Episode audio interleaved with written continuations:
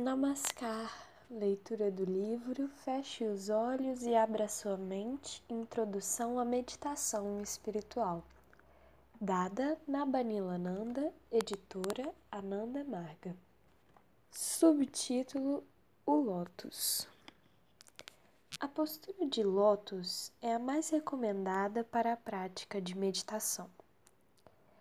Esse nome não foi dado à postura pelo fato de parecermos com essa flor quando nós sentamos assim, mas sim pelas características peculiares da flor. O lótus cresce em águas estagnadas e lamacentas. No entanto, produz uma das flores mais bonitas do mundo. O nome da postura significa que, mesmo meditando no meio de desafios, atribulações e águas estagnadas do mundo material, podemos nos elevar acima de tudo isso e entrar no silêncio interior num mundo de beleza incomparável. Para fazer a postura de lótus, Sente-se com as pernas cruzadas. Depois, coloque o pé direito por cima da coxa esquerda e o pé esquerdo por cima da coxa direita. Alinhe sua coluna. Para meditar, coloque as mãos sobre o colo com os dedos entrelaçados. Feche os olhos e leve a língua para trás de encontro ao palato mole. Essa postura permite que você mantenha a coluna reta e é ideal para meditar, potencializando a concentração e a calma mental. Em geral, para muitos principiantes, essa postura é extremamente difícil. Nesse caso, sente-se em meio lótus onde a perna direita descansa sobre a esquerda, ou simplesmente sente-se com as pernas cruzadas. O efeito das posturas alternativas são praticamente os mesmos. E se também o ato de sentar-se no chão com as pernas cruzadas for desconfortável, é recomendável usar uma almofada. A almofada deve ser grande o suficiente para permitir uma postura confortável com a coluna ereta. Se ainda assim não for possível, pode até meditar numa cadeira. Para quem está começando, é mais importante estar razoavelmente confortável e relaxado do que se sentar corretamente deve-se evitar que o corpo adote uma posição desconfortável e forçada. O efeito de nos sentarmos na postura de lótus consiste em focar a mente internamente. Quando nos sentamos assim, ou numa das posturas alternativas, os órgãos motores e sensoriais ficam menos ativos. Fechamos os olhos para não ver nada. Escolhemos um lugar tranquilo para meditar, sem ouvir sons perturbadores. O ato de cruzar os dedos e as pernas faz com que nos desliguemos do mundo externo, tal como uma tartaruga dentro do casco. Quando a língua é dobrada e apertada contra o palato mole, as papilas gustativas são desativadas. Se escolhermos um bom local, também não seremos perturbados por odores. O simples fato de ficar sentado e quieto nessa postura, sem mover o corpo, é de grande ajuda para o desligamento sensorial. Ao retirar a mente dos sentidos, desligando-a do mundo exterior, nos damos a oportunidade de mergulhar no eu verdadeiro. A quietude corporal leva à equanimidade mental. Apenas pelo efeito dessa postura de imobilidade, nossa mente já fica mais calma.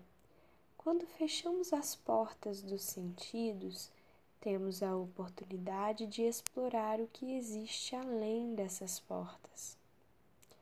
Ficar sentado imóvel e com a coluna ereta na postura de meditação parece ser simples. Contudo, não é tão simples quanto parece.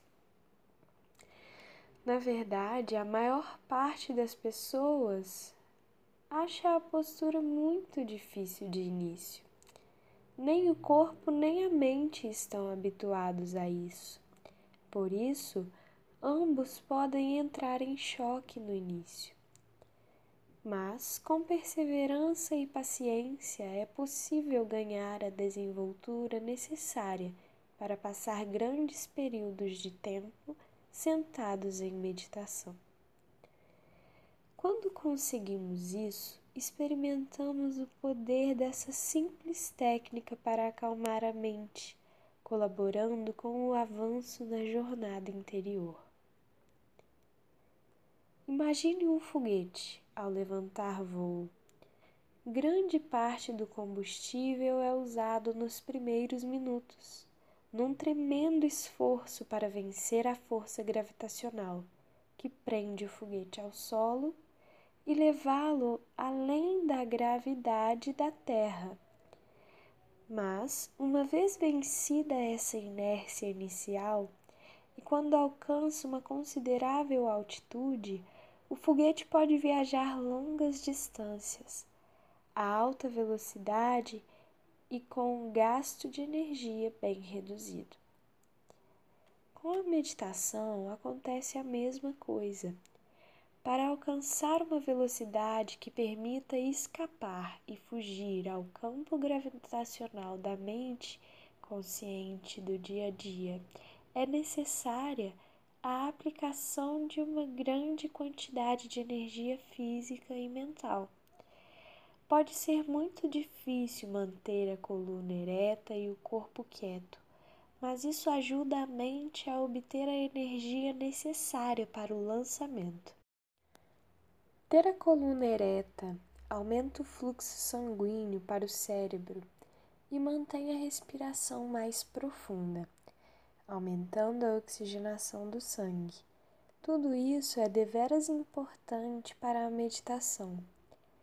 Ter a coluna ereta também estimula a energia vital sutil do corpo, que sobe pela coluna vertebral durante a meditação. Essa energia é a chamada Qi ou Qi na China e no Japão, tal como em Tai Chi Chuan ou Aikido, e Prana, na Índia. No capítulo seguinte será comentado sobre como devemos concentrar a mente e fazer com que ela não fuja para onde quer. Para isso é necessário mais energia. O fato é que, sem aplicar energia, será extremamente difícil levantar do chão. Nenhuma vez em mil é possível alcançar algo de valor sem trabalho, sem esforço, sem um propósito sério e predisposição para arriscar. Theodore Roosevelt É óbvio que sempre vai existir alguma interação da mente com o mundo externo enquanto estivermos sentados em lotos. É possível que, após nos sentarmos por alguns minutos e permanecermos em silêncio, sons ou odores que normalmente nem percebíamos comecem a chamar nossa atenção. Se isto acontecer, podem ser os sintomas de abstinência pertinentes à meditação. Próxima leitura: Sintomas de abstinência. Obrigada.